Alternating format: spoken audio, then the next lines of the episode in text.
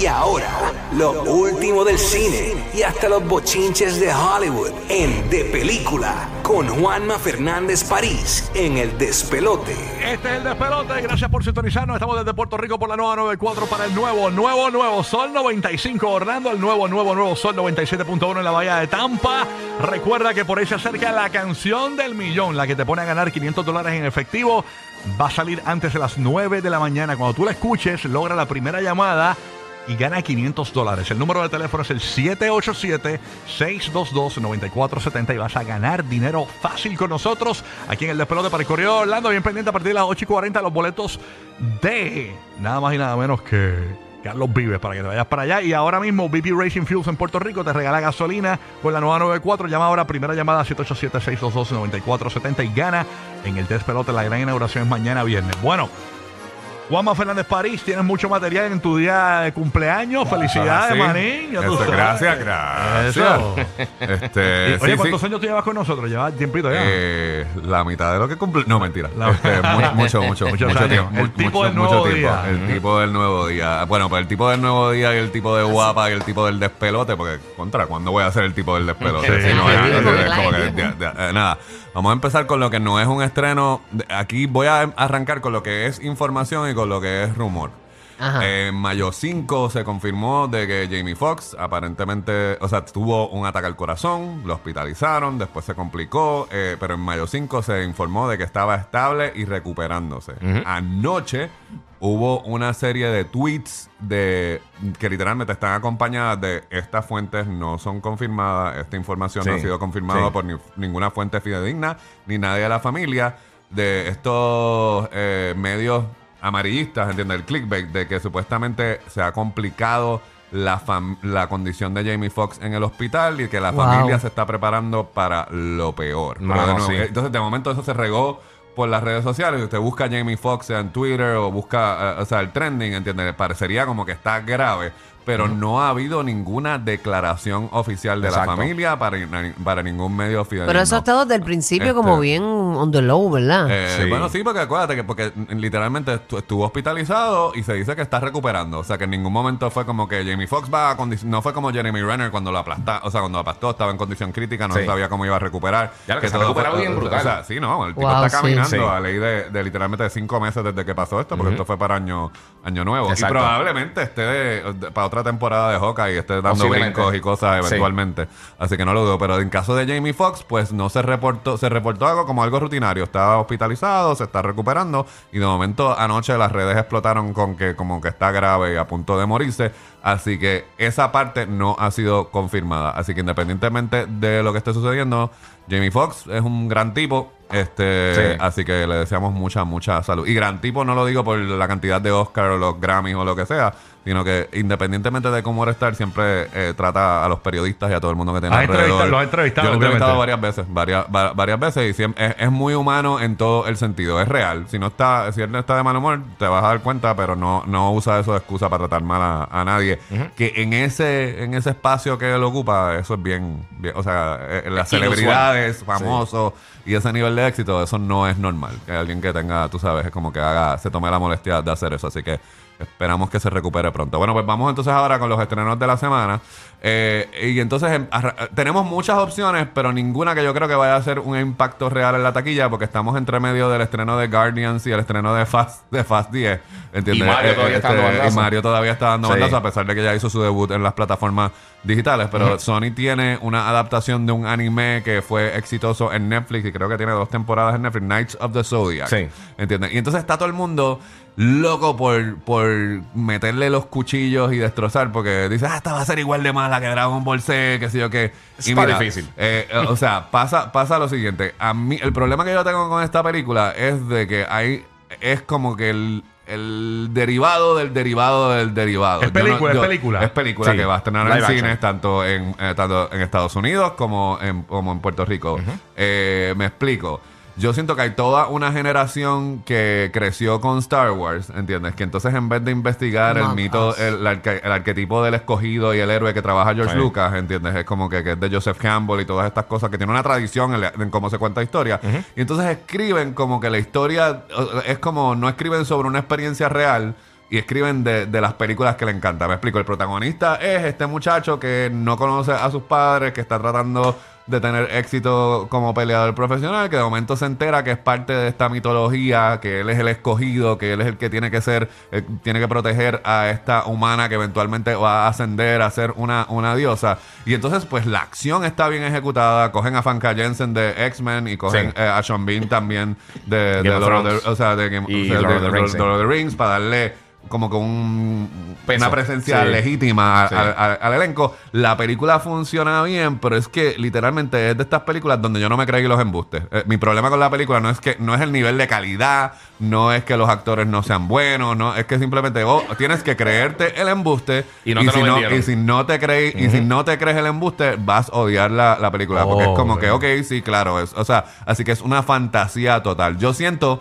que si yo ahora que tengo 49 años, a, a- a- a dura- a duras penas, de, de horas de haber cumplido 49 años, que si yo hubiera visto esta película cuando yo tenía 8 o entre los 8 y los 11, Ajá. me hubiera encantado. Claro. ¿Entiendes? Como que, porque esa es la edad donde tú no le buscas lógica a nada, no, le- no estás sobreanalizando, ¿entiendes? Tú lo que quieres ir al cine No, y es más- a que te vendan una aventura. Tú, más tú que tienes Como- que analizar, básicamente, y, Sí. y te has acostumbrado a analizar Así que no sé si es tan mala como Dragon Ball Z. Yo no tengo el punto de referencia de la serie de, de, de, a- a- The a- Knights. de anime. ¿Entiendes? Lo que sí te puedo decir es que, pues, o sea, es como que siento que es para un público bien limitado. en- Entiéndase a el que le gusta la fantasía o literalmente si usted Sí. tiene un, un- eh, si usted tiene hijos de, de entre las edades de 7 a 12 años y ya vieron Guardians, pues yo diría, pues va- va- vaya busque y va- llévalos a ver esa película si quieren darse una vuelta por, el- por el cine. Así que eso, eh, eh, esa es la, la, una de las ofertas de esta semana. En el cine,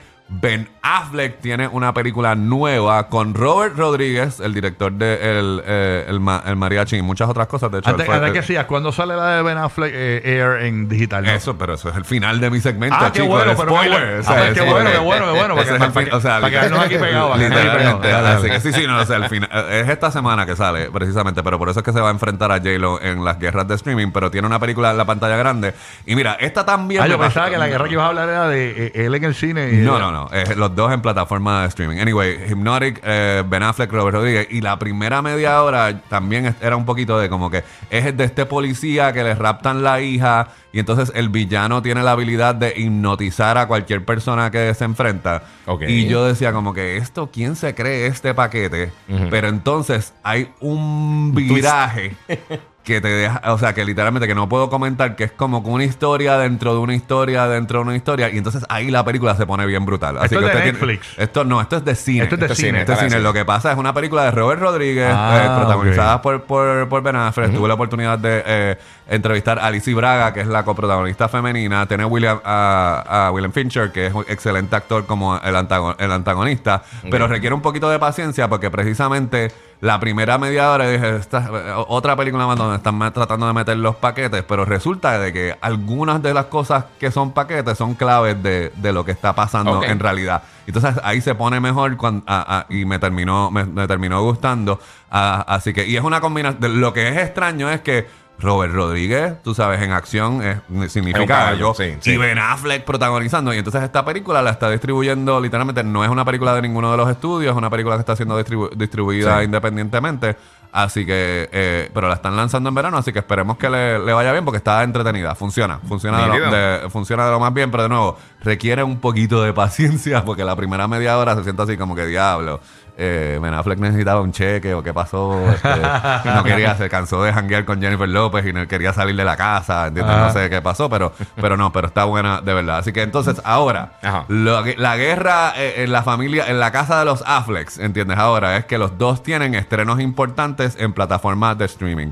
En la plataforma de Netflix, Jennifer López está estrenando The Mother, que es dirigida por Nicky Caro, que fue la que dirigió el remake eh, live action de Mulan, que aquí es una de, las, una de las mejores cualidades de la película, es que está súper bien dirigida. A mí me gustó porque mucho la historia es bastante genérica. O sea, Jennifer López hace de esta ex militar que empieza a trabajar con estos dos, con estas dos personas, dos hombres corruptos. Este se quita cuando queda embarazada. Tiene que, por la seguridad de su hija, dejarla en adopción. Y 12 años Oh my después, God. uno de estos hombres Qué duro. rapta a la nena y entonces ella tiene que literalmente ir a rescatar a rescatar a, a su hija bio- biológica. O sea, Eh, vemos una Jennifer como en Enough.